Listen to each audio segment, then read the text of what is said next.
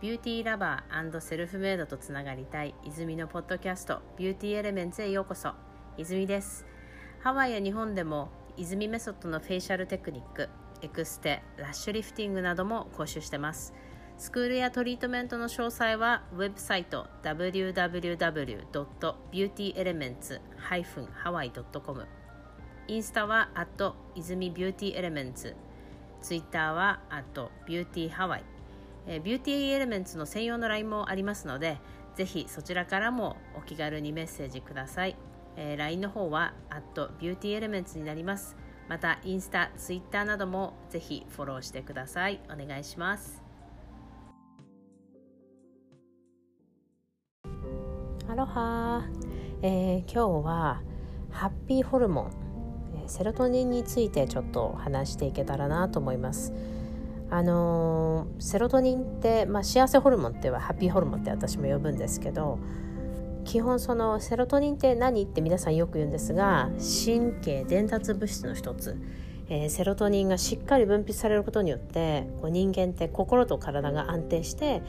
こう日常生活でもまあ普通に喜んだりとか楽しさを感じることができるっていうのがセロトニンですね。でもまあ女性ってほとんどの方が実はセロトニンが結構不足しててイライラとかこうモヤモヤの原因になってる、まあ、ネガティブになるっていう原因を作ってしまいます。あの精神のバランスがまあ崩れてしまう。で落ち込んだりとか急にまあ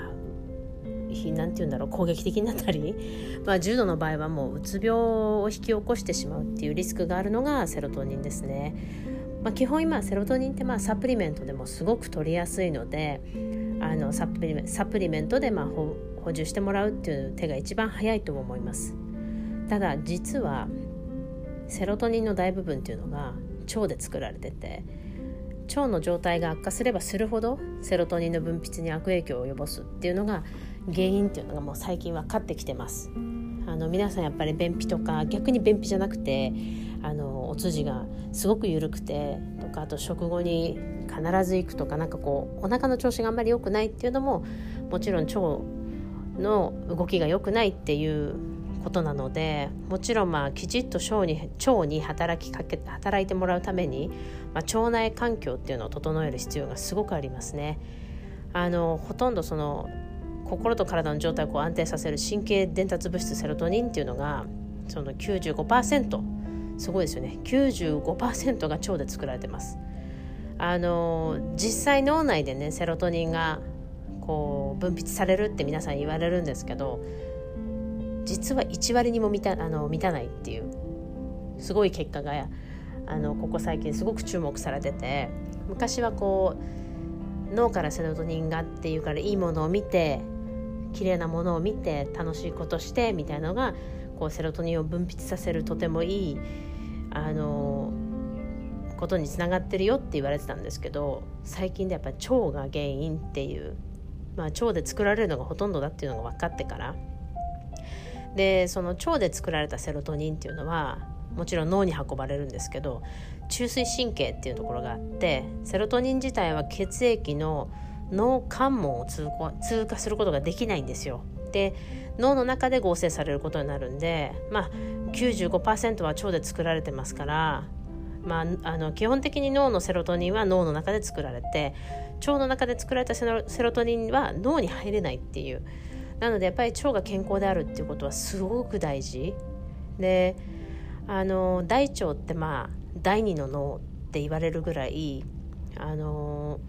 自分の意思で動いてませんからただストレスとかホルモンバランスとかいろんな原因でやっぱ腸が敏感に神経があの迷走神経っていうのが入ってて走っててその迷走神経でこう調整されてたりとかするので、まあ、脳以上にあのすごく考えてると。で自律神経の回路によって、まあ、神経細胞とか神経細胞の間にじあの神経伝達物質を送りながら情報のやり取りをしててもう腸の動きはもう実にもういろんな方にわたってますね。食べ物を消化する吸収される単なる消化器官ではない。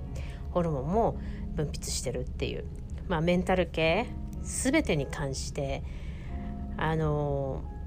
大腸の動きが極端に不調に陥ってしまうと自律神経を介して脳のストレスってまあ基本自律神経失調症っていう最終的にはそこに行ったりうつ病になったりっていう大きな原因がそこに出てきます。なので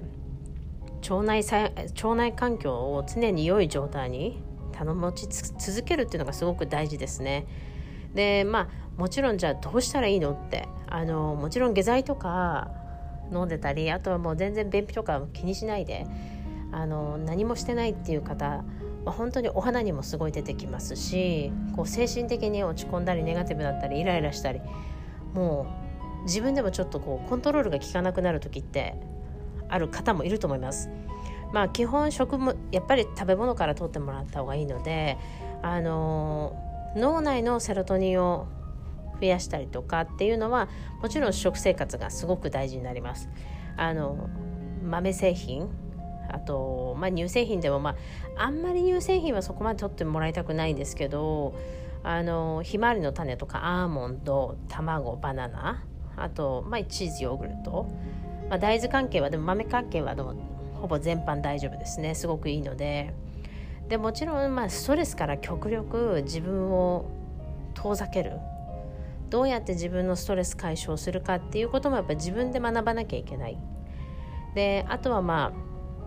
体を冷やさないってことですね。やっぱり腸内が腸内の働きを弱めてしまうのってやっぱり冷え性だったりっていうのもすごく関係あるのであとうん筋活って言われて あの善玉菌をあのなんて言うんだろうどんどん増やすための努力あのお腹の中にどんどん筋活してもらう、まあ、繊維の多いものだったりとかビフィズス菌とかあと、まあ、プロバイオティックって呼ばれるものをあのサプリから取ってもらうそれによって、まあ、腸内細菌をどんどん増やすっていうのもすごく大事ですね。あの本当にお腹の調子が悪い時ってお腹が張ったりとか、まあ、食事もうまく取れなかったりとかあとやっぱりこう食生活がすごく不規則な方は特にあのプロバイオティックビフィズス菌っていうのは集中的にとっていただきたいと思います。あの今やっぱり腸内細菌を増やすっていうのがすごく大事だって言われてますね。特に今の子たちっていうのが子どもたちのアトピーが増えてるのはやっぱ腸内細菌がすごく少ない。で私もやっぱりあのプロバイオティックに関してはもう日頃きちっととってるしあとはマグネシウムとかそういうものもしっかりってやっぱ取らせてあげないと子どもの時にやっぱり栄養をしっかりと親が管理して取ってあげる大人になったら大人になったで今度はやっぱり食生活がすごくバラバラになるのでサプリでしっかりと補充してあげるあのできるだけやっぱりあの腸の健康を中心に考えてあげるとやっぱり腸が病気になるといろんなところがやっぱりこう酸化してくる体が極力やっぱりアルカリ性に傾ける食事をとってあげたりとか腸に優しいもの腸にいいものっていうのをとってあげるようにしてみてください。